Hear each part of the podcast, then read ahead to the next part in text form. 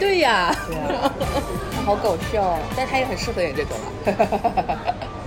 好了，你的春节档来吧，先说一下你看了哪几部？都看了呀，每部都看了。《流浪地球》你的春节会不会有点太闲了？是蛮闲的。然后《满江红》、《无名》五部都看了。你还差一部。啊，熊熊出没没，实在是小朋友太多了。我最但《先熊出没》的口碑好好，那是的，人家是有 就粘性坚定的拥趸，对吧？对就是粉丝基础。我的我我先说一下我春节档整个选片子的一个逻辑，我纯纯的是按照片长来的，唉，别说了，屁因为我的第一天是一般都是带我爸妈出去看电影的嘛，那我就是我的点就是说必须要适合，一个是适合爸妈看，还有就是不能太长，因为我爸妈肯定是坐不住的。对，然后还有一个就是希望它是好笑的或者是轻松的，嗯。所以我那个大年初一去看了《交换人生》，他妈的真难看。真难看。我第一部看的也是《交换人生》，我醉了。大年初二我就自己一个人先去看了《无名》和，然后看了那个《流浪地球》，我是直接在一个电影院连看了两场，就是我甚至那个看《流浪地球》的时候还拿了颈枕，但是也没用上，还不错。然后纯纯粹粹的这个顺序就是按照那个时长来的，嗯因为只有《交换人生》是没超过一百分钟，对然后后面的是全都是。两个小时打底，然后《流浪地球》是三个三个小时然后《满江红》也是快三个小时。对，两个半小时，大概大概两个小时四十分钟左右。对对对，我真的是就是我当时因为都还没看片子的时候，我发出的一句感叹就是，你春节一天，就比如说大年初一，你三个小时看电影看掉了之后，你这一天还能干嘛？就是大概春节还是有点事情要做的吧。有什么事情做啊？呃，你大年初一你也不要去走个亲戚或者干嘛？是你没有呀，人家有亲戚的呀。干嘛？我也有，我今年不用走呀。对呀、但是就是就是说嘛，还是有事情要做的。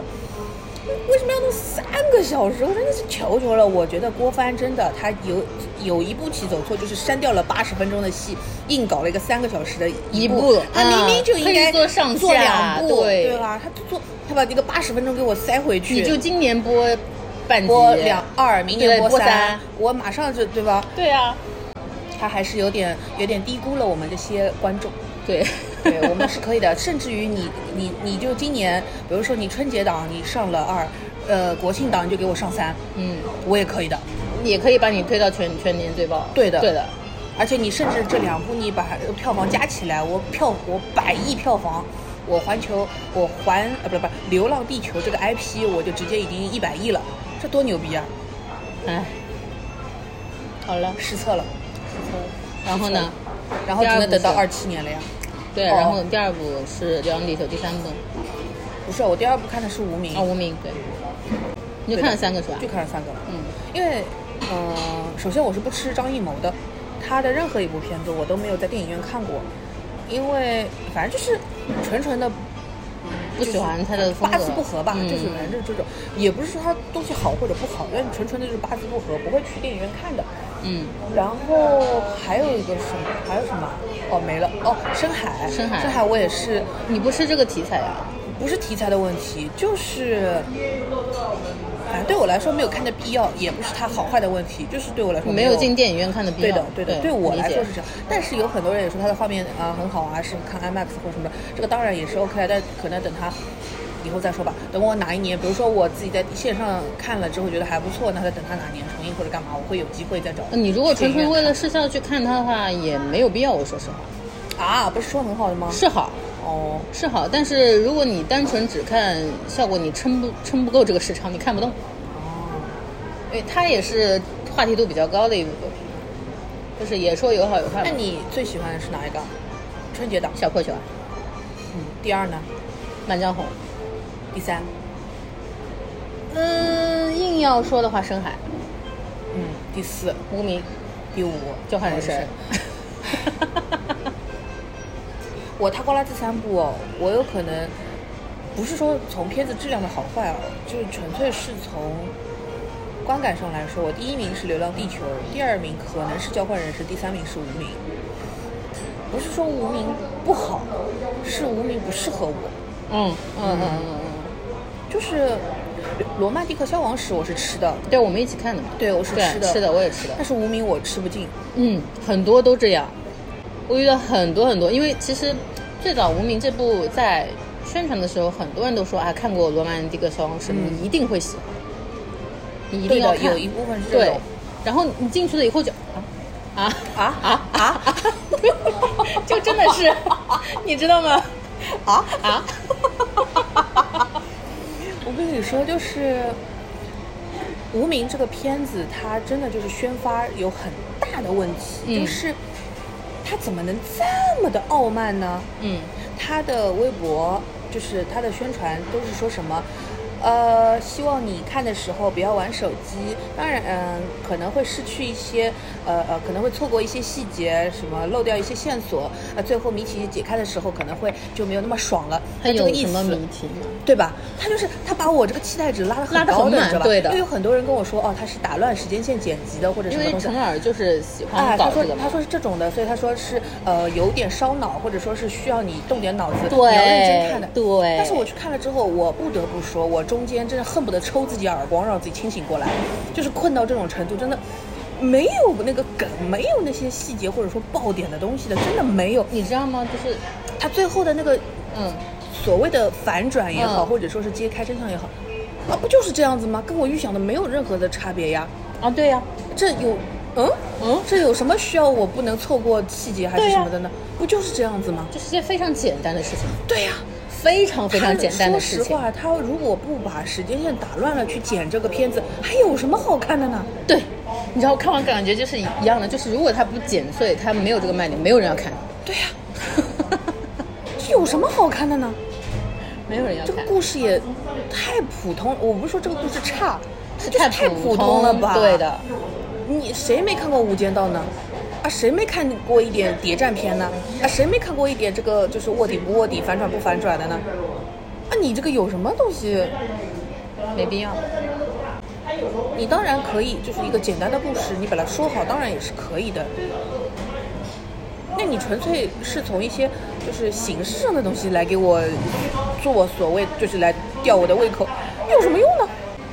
它对于悬念的，就是悬疑或者反转的这个嗯，观感，还不如《满江红》。我觉得就是这个导演他是不是搞错了什么是悬疑，什么是反转？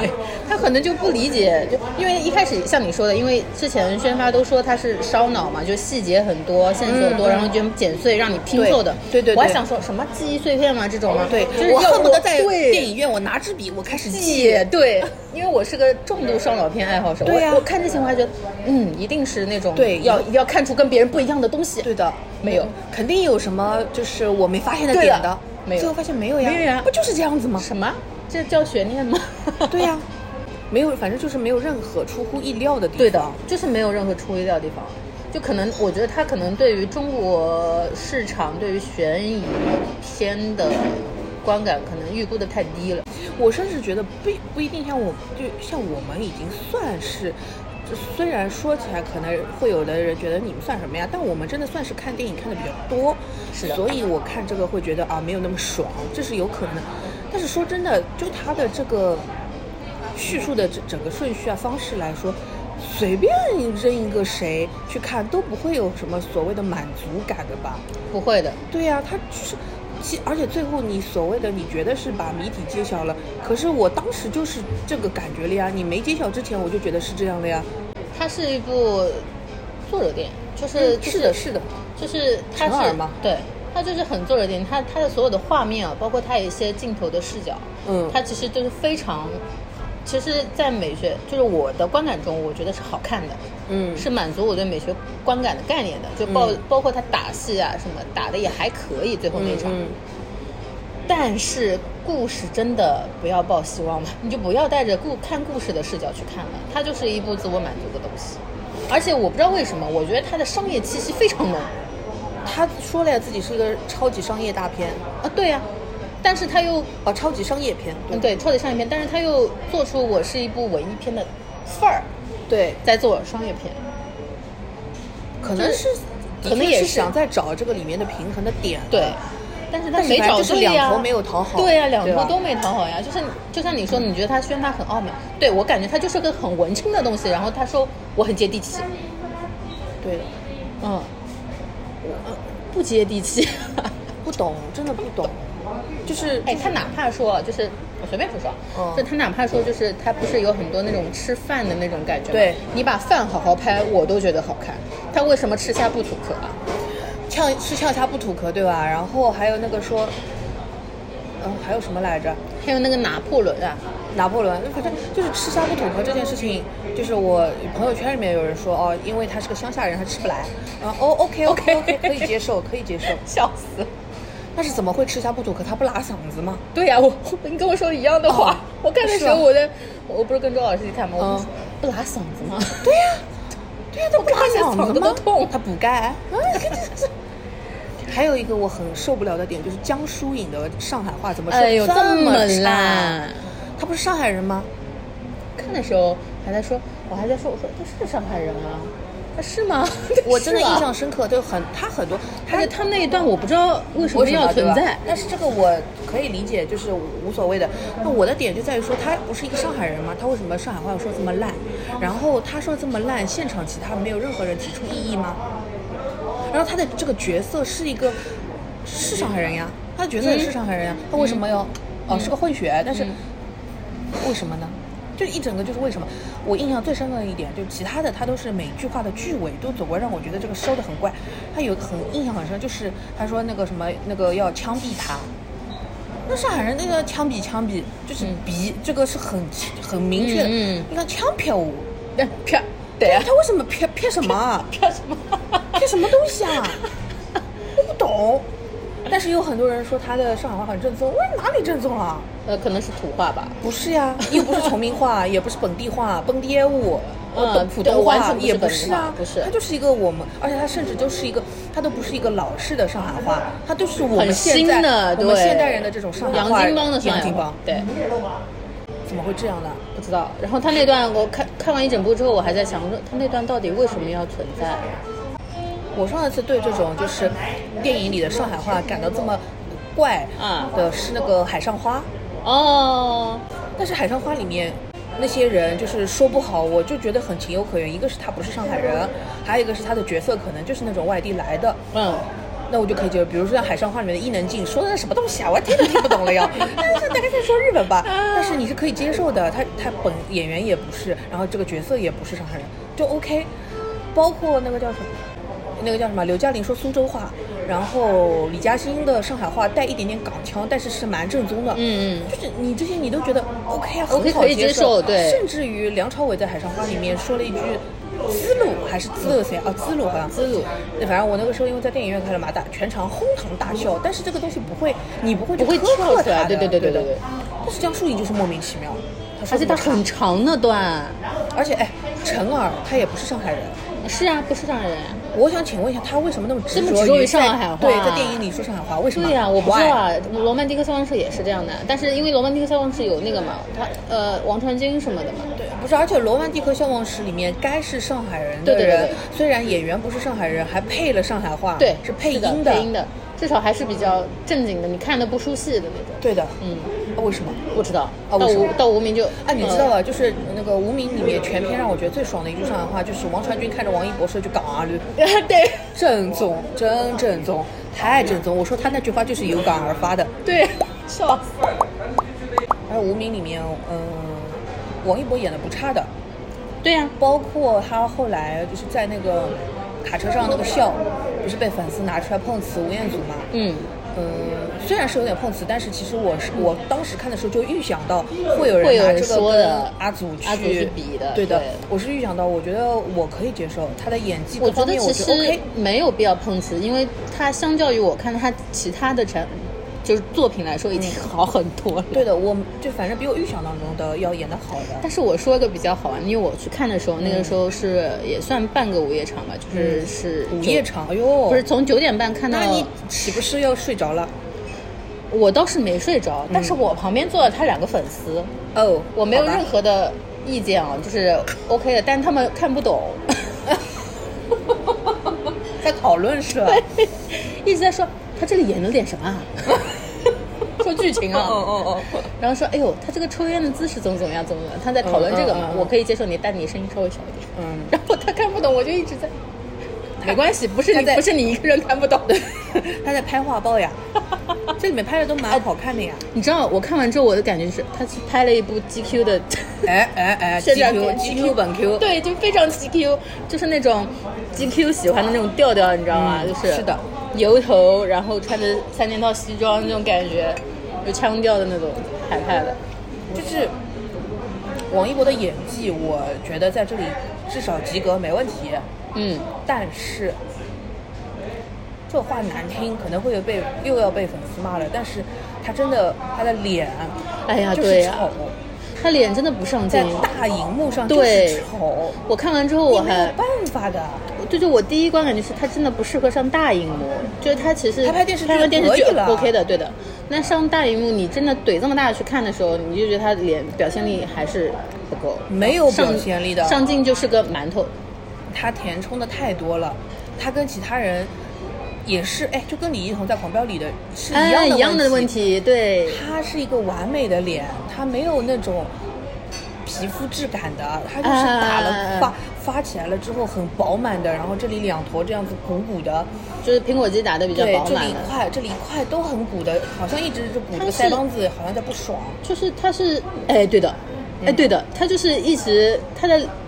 哎呦，他上上镜的感觉就是他一直很不爽，很不高兴，对，就苦很不高大仇深。当然了，可能很贴这个角色，角色对但是就是你不能一直是这样子，包括他的一些，就他也做不了表情，他也没有办法给你很大的反应，他整个哎，人、他没有很，细腻的表情。对他整个人是很、嗯，这个是要。命的，这个在电影屏幕上是很要命的，因为大家就是要看你那种微表情的。就是我觉得，甚至于我觉得梁朝伟都不忍心演的太好，这样子会很残忍哎。就是你想哦，就是梁朝伟跟周迅那场拥抱戏，我的妈，周迅一哭我开始哭，你知道吧？他眼皮也在抖，下巴也在抖，就到处都在抖，但是话没有说话。哇，我的妈，这他他一出来、那教科书级的对，真的是教科书级，觉得。就会有的人会说，哎呀，你这个肯定就是盲目的在吹周迅，但是人家这个东西拿出来跟你前面张婧爆仪也好，那个王一博也好，跟这这那个江疏影也好，跟你不是大家不是对吧？Next level 了，就不是一个东西了。但是你，然后你后面再看，哎，后面就是王一博跟梁朝伟打架，嗯，王一博在干什么呢？动作打的还可以，哎，动作我镜头可以救个百分之八十。对对对，，我就觉得他那段打戏的剪啊，剪的还蛮蛮好的，动作上对，但是这个指导也还可以。而且哦王一博还有一个很致命的问题，他的眼黑太小了。啊，对，觉得他平时可以戴戴美瞳或者什么的，但是他在大荧幕上没有办法子他的眼黑他眼白太多了，就看起来非常全是眼白，看起来就像一个被摄了魂的丧尸。就是苦大仇深，就是没神的呀。他是个丧尸，你知道吧？嗯，他像是被人操控了，他没有自己的思想的，他就点眼睛空洞对的，太嗯空。你演一个适合自己的角色，你可以这样子，就是就是就是日本人说死木嘛，就是你的嗯眼神死掉的那种，也是可以的。染谷将太或者说小松菜，啊对对对小松对对菜奈这种，都是死目，就死鱼眼，就是说。但是人家是那种死是要我适合这个角色角色的，对吧？我有这个设定，包括我有需要这种东西，但是王一博该他有眼神戏的时候没的，嗯，缺了，所以导致他这个人其实有点呆板。而且他的眼皮是不是有点抬不起来啊？还是他眼睛太小啊？这我倒没因为他的眼，上上眼睑对吧？对他的眼黑大多数时候也要被遮掉三分之一的，有点耷了。就是眼黑已经那么小了，还要被遮掉，你想啊？我是觉得他这个人物的角色就是太平了，然后他的他的怒跟他的就是悲悲哀那种很悲痛的感觉，都来的很突然，就他没有也没有反差，那这个也没有突然你要怪导演呀，人家要跳着剪。啊是 也行，是怪导演。基本上片子不好看，肯定先怪导演。啊，对的对的，导演肯定是先怪导演的。先怪导演，背绝大部分的锅。就我可以理解他有一些故意要做对比嘛，包括嗯从日本兵的那条线到、嗯到现战乱的那条线，它两个反差。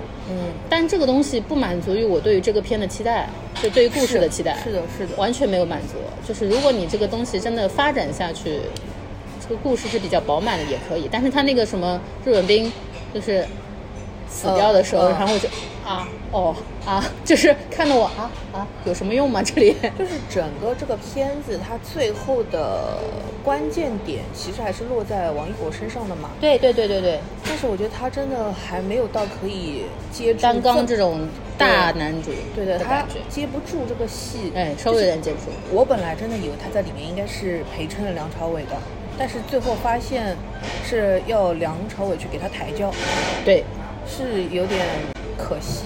对，而且我第一次觉得杨梁朝伟有点油腻，是吧？我觉得他有演演的有点散漫，就是他有点，我也不知道为什么，可能是导演的问题，啊导演的问题。怪导演没有剪好。就是我不知道我以前我没有很爱看梁朝伟，但是我对他是尊敬的，我蛮爱看的，对吧？然后这是我看这一部的最大动力是梁朝伟。我很喜欢梁朝伟的一部是那个《流氓医生》，嗯，是他在呃就是那种就是他是个医生嘛，然后就有点被人误解他是一个那种小混混一样不负责任，但其实他在那个地方做那些事情是呃有点像仁医，哎，就是、我你说我一直觉得像，呃对吧？他在那个时候就就是他做那些事情是，他有他自己的道理的，然后好像吊儿郎当，但其实是医者仁心这种，对吧？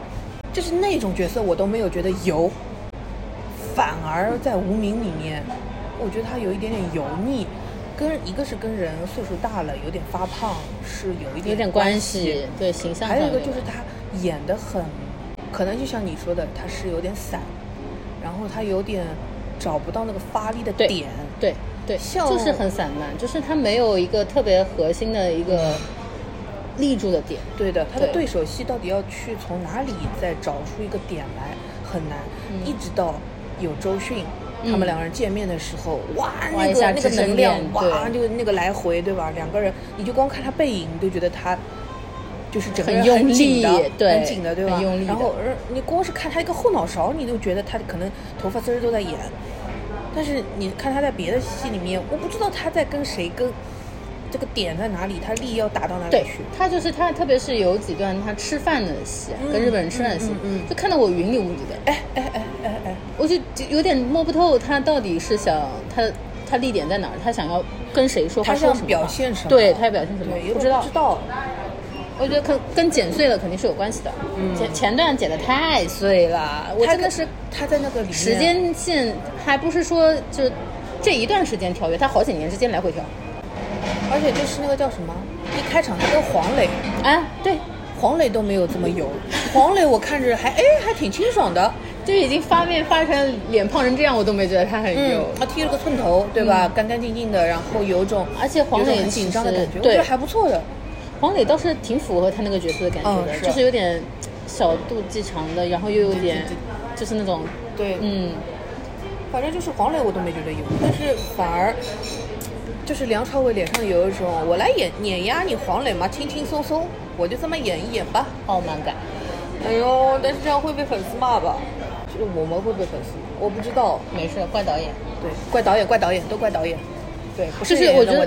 导演给人物灌输的中心可能就没灌输好，他的有些行为逻辑很奇怪，就他你不知道他这场戏他想要干什么，嗯，而且也跟就是戏剪碎了有关系嘛。可能这比对如说吃饭之后，他其实是要跟那个人对话的，对但那个对话叭剪掉了，对，就吃完了就吃完了啊，这里干嘛呢？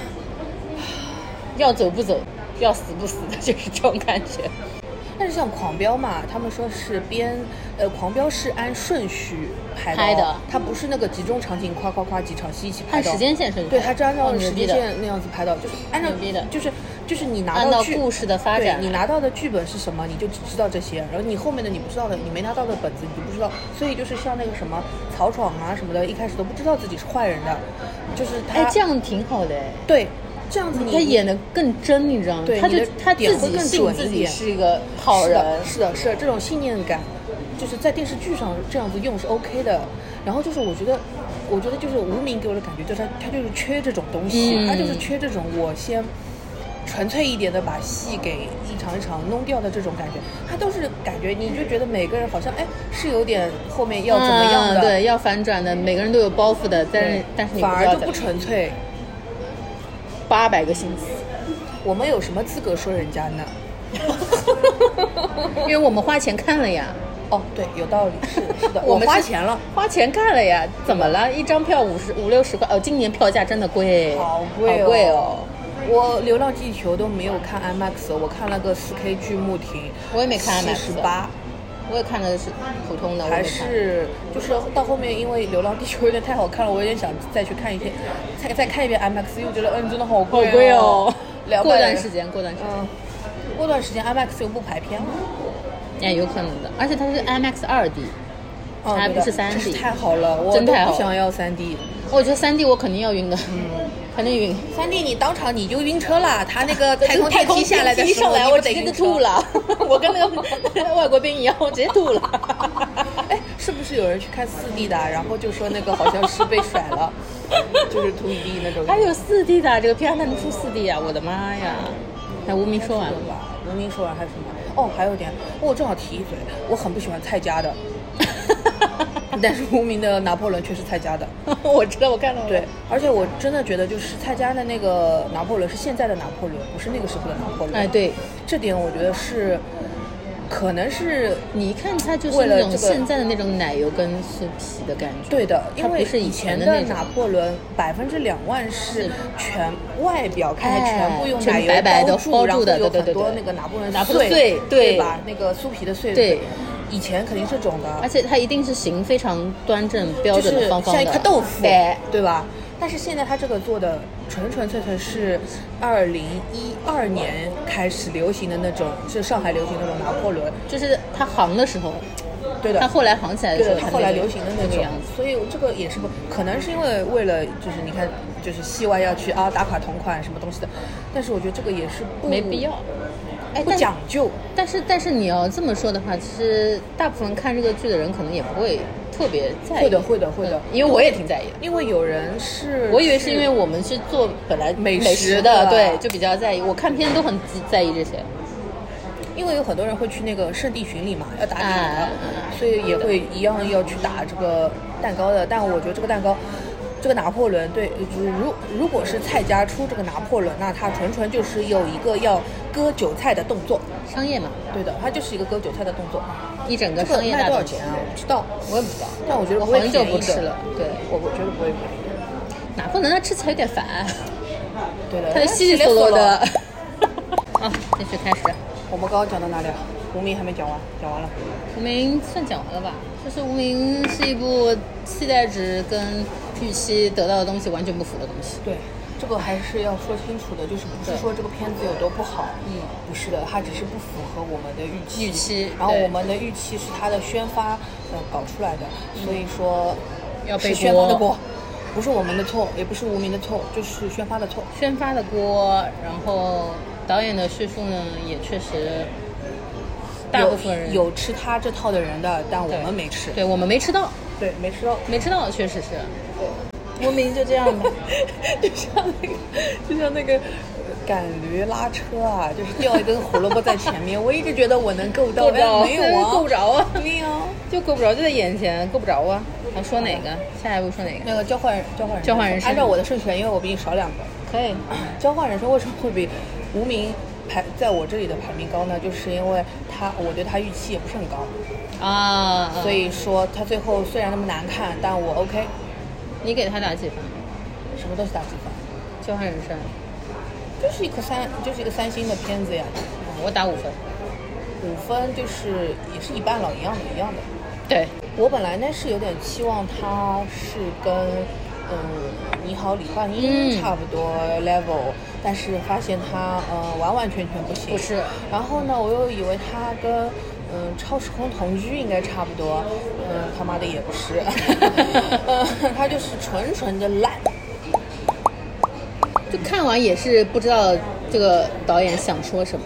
就是我觉得就是没有想到最后是落到奶奶这儿，嗯怎么会是他最后那什么的呢？嗯，就是最后是要说的是家亲人、嗯亲情、家庭。八竿子感觉打不到。你一开始就是以为它是个爱情喜剧，嗯对吧？嗯，就纯纯的哦，又是一个宣传上的诈骗。对啊，因为宣传的时候也是说嘛，就是说张小斐跟那个雷佳音雷佳音嘛，就是嗯纯纯爱情喜剧嘛，又是而且高光片段一直在放张小斐像猴子啊什么什么东西的时候，嗯营造的概念，你就觉得它就是一部适合合家欢的看的爱情喜剧片，不用动脑。对，我觉得哈哈大笑就可以爱情多爱情吧，就是感觉就是我本来以为跟你好李汉万英那种感情线差不多的，哎哎，有点有点这种主，要是搞笑，然后差一点感情线。嗯，结果呢？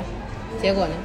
就是它其实有一些类似于像兔子洞的设计的，就包括嗯它的那个掉下那个嗯下水道啊什么的，然后是下水道，人家这是个小水塘。啊，小水塘，小水塘，那个哎，那好像就是在那个叫什么天目路桥啊。然后，呃，它有一些什么缝纫机啊，什么什么玩具，就是那种破旧的那种厂工地上厂玩具这种，我都很吃的，因为我小时候就是这样过来的。包括它一些那种叮铃咣啷的声音啊什么，嗯在那个走廊里的时候，嗯我我还我当时看那段的时候，我我觉得哎呦做的还挺好的，嗯我还挺吃的，然后越看越烂。然后发现怎么跟这也没什么没个关系啊。对呀、我以为他哇，他不会搞个现代版的爱丽丝吧？那我那我觉得也挺牛逼的，千与千寻这种对对不对没没有，没有的，纯纯犯傻。想什么呢？哎，我想多了。而且我就是最搞笑的一点就是这个片子嘛，它最后不是变成一只鹅嘛？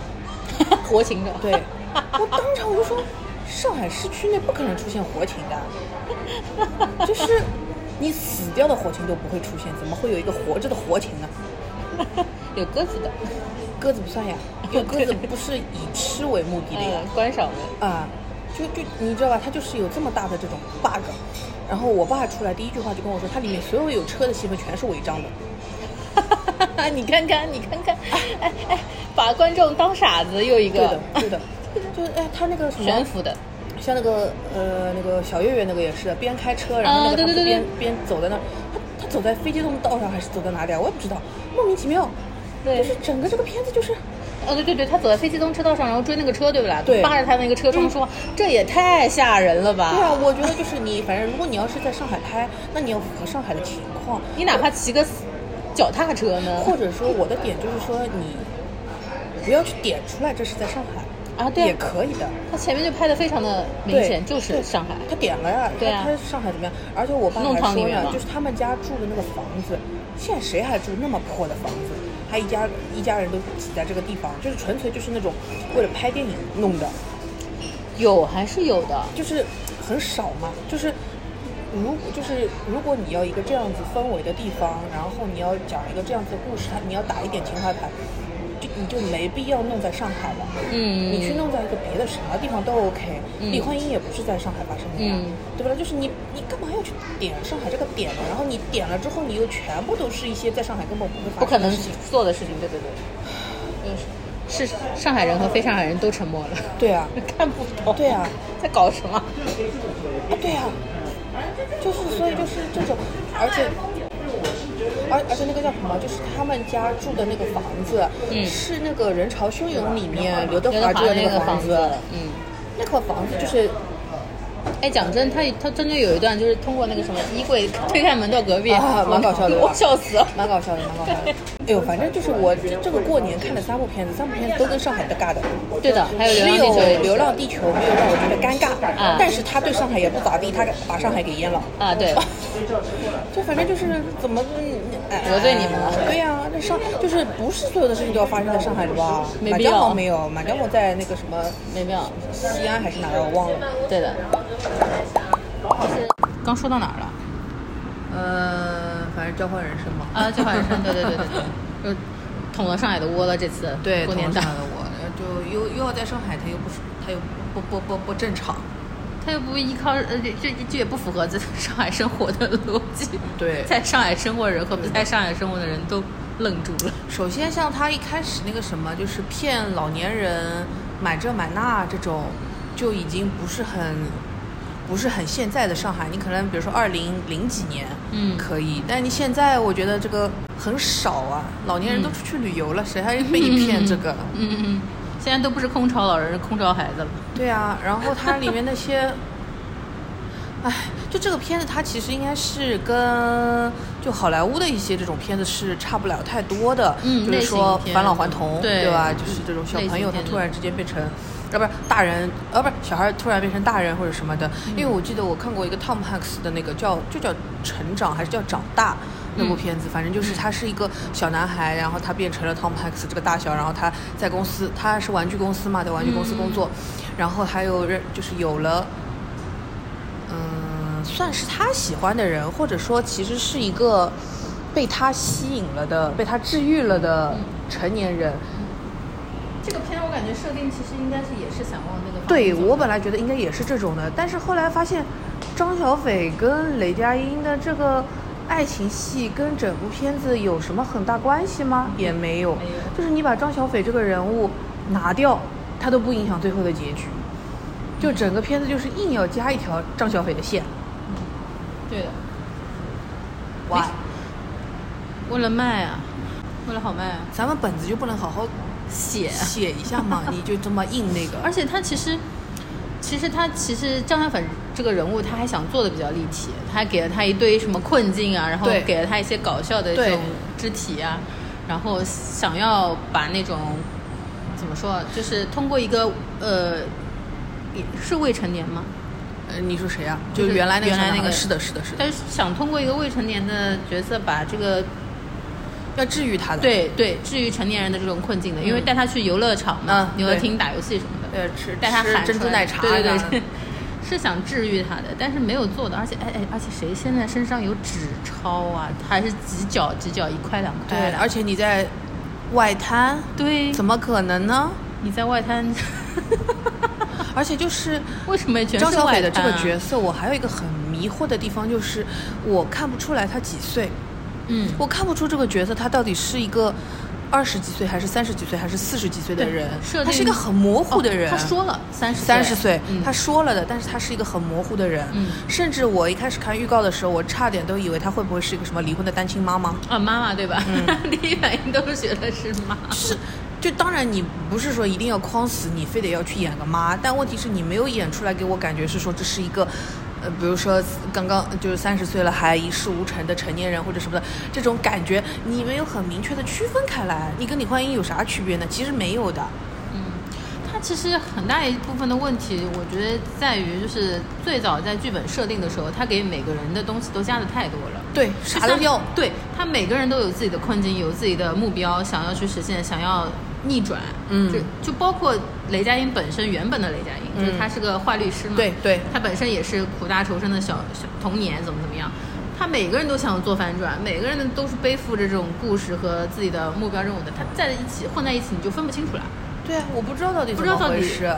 到底要说什么。我本来以为的是他每个人的这些问题要一个一个解决的，但是对的其实最后就是也来不及了，快点结束吧。对啊，到就到这儿了，结束吧，也没拍全，也没拍出来。男孩演技还可以的。我看过他的其他戏的，还可以的。哦嗯，小男孩演技还可以的，嗯雷佳音演技也还可以的，已经很努力哇，了。要不是雷佳音这部剧，我也不要看对，了。是的，是的，是的。但是真的就是不知道在干什么，然后他有一些笑点是会让你笑得出来的，可是这些笑点都是分散的，对哎你整个的这个情节或者什么东西都是没有。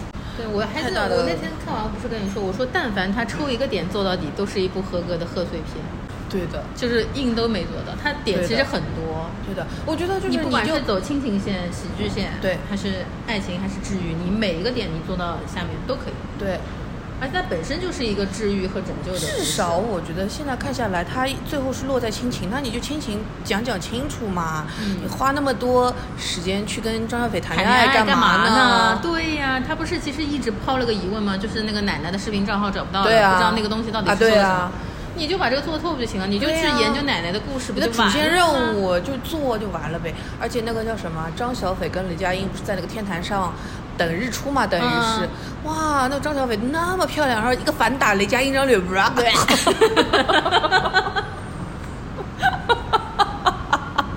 雷佳音吹花瓣，你知道吧？我知道，就 是这种。张小没斐就是那个好的意思，但是实在反差太大了。张小斐就是那个花瓣，雷佳音就是那个吹。吹他！救命啊！但是张小斐真是在里面，还是很漂亮的，嗯，就就是而且我是我爸这种直男也会喜欢的这种漂亮脸，就是对。我爸说哦，他眼睛很大或者什么，他因为他眼睛大，然后又有点那个就是那个丹凤眼嘛，哎有一点往上，就是他真的蛮漂亮其实他的长相蛮符合那个时代的审美的，嗯就是爸爸对对对妈妈的审对对对对美这种，嗯，就是比较正的这种。对对对，王亚飞就是那个化妆师嘛，嗯他的第一顺，他如果就是就反正如果有人要布他的话，第一顺位肯定是张小斐。因为我现在看他小红书，我得出是这结论，肯定张小斐。然后接下来其实就是谁先布到他谁那个嘛，但是他真的就是最近一直在给虞书欣化妆，我的妈，一直都在画那种就是高光阴影，然后鼻头红红的。我想说他，因为虞书欣上了几个那个跨年还有春晚，嗯呃，就是呃就是那种晚会型的这些，都是王亚飞给他画。每个看起来都像呼吸困难一样，就这里很红，啊很你知道吧嗯像鼻涕流多了，你就是擦红了。嗯然后他就可能要追求那种小鹿的那种感觉。嗯我想说，你就是因为长得不行，你在那儿给我什么高光阴影？我的妈，你得得搞一堆，你就你太平一点吧。而且就是画出来的这个妆好看吗？不好好看不适合但是虞书欣最近买的所有的热搜都是虞书欣穿了一个什么衣服，什么辣妹装或者什么吊带衫或者什么东西。还有她跟易梦玲同框也没有赢，就是她最近全都是这种要营销这种外表上的。我就发了条微博，我说王亚飞，你再给普女化妆，真的会砸自己的招牌。他当时他画那个叫什么周也啊，还有嗯画那个谁来着，黄王鹤棣啊，嗯，都说好看的，但是你看这画那些长得就是本身自身条件不行的，就是说哦氛围感氛围感哦好厉害好厉害，就是不行。骂你，醒醒吧王亚飞，别接那种单子了，有点骨气。是的，哎，张小斐是拍的是很美，嗯，嗯，造型也都造型也挺好看的，对的，但是没用，还是难看。而且他跟他妈那条线，就是看的我真的是尬，对的，很就是尬。就是硬来的，对。这就像什么，就像某某某做饭圈往事，啊、就是这种提嘛都提了，呃说嘛也说了，说了。困境嘛困境，然后现象嘛现象，最后呢，所以呢，解决的办法呢没有的，没有的，没有做了个好人，幡然醒悟，嗯，莫名其妙，莫名其妙。啊，莫名其妙，在公交车上还和解了，对，莫名其妙。很难的。如果搁到现实里，这种情况是不会存在的。我们本来倒也不希望，也不是说他要真的就按照现实来，呃但是你不现实，你也有一个不现实的解决或者说说法，但现在嗯就是没有一个说法的嘛。但是你这这种他所谓的就是，呃，也算有点科幻吧，就是交换身体交换、互换、灵魂互换的这种魔幻魔幻啊魔幻。这种魔幻的概念也不等于就是悬浮啊，对呀、对啊，而且魔幻其实说到底还是要为剧情服务的嘛。对呀你最后你要实现的这件事情是什么？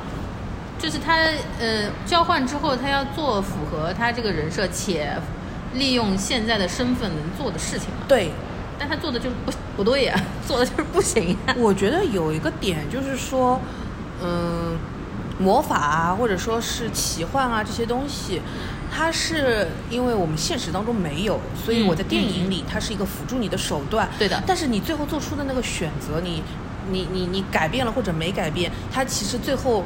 要给你的提醒还是要落于现实的，嗯。就是说我选择了这样子之后，发现这样子其实不行的，所以我现实当中得怎么怎么怎么，或者我选择了这样之后，发现哇是还是这样子好，那我回归现实之后，我也也要往这个方向去走。嗯。但是就是它是给你一个这个东西叫什么警示不对，也不是这是什么比喻不对，这什么？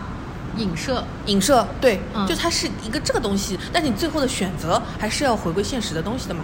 那这个嗯。片子就是它就是一个魔法，对最后怎么样了无所谓，无所谓，他不在意这个爱情不爱情，亲情不亲情无所谓，我就是换了一下，那你要搞这种无厘头搞笑，你也得搞笑啊。，对。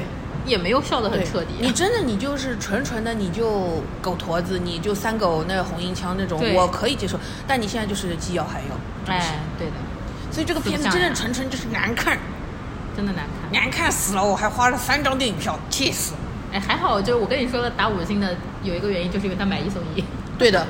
啊，哎，好了，stop，到我们万众期待的小破球了。我的妈，小破球是有点太厉害了。不给不给，那不给不给，心走走，哇哇。穿过茫茫大海，回想着的伤害，不给不给，不给这一舞蹈，这是世界的舞蹈，在你我梦想中的那一首。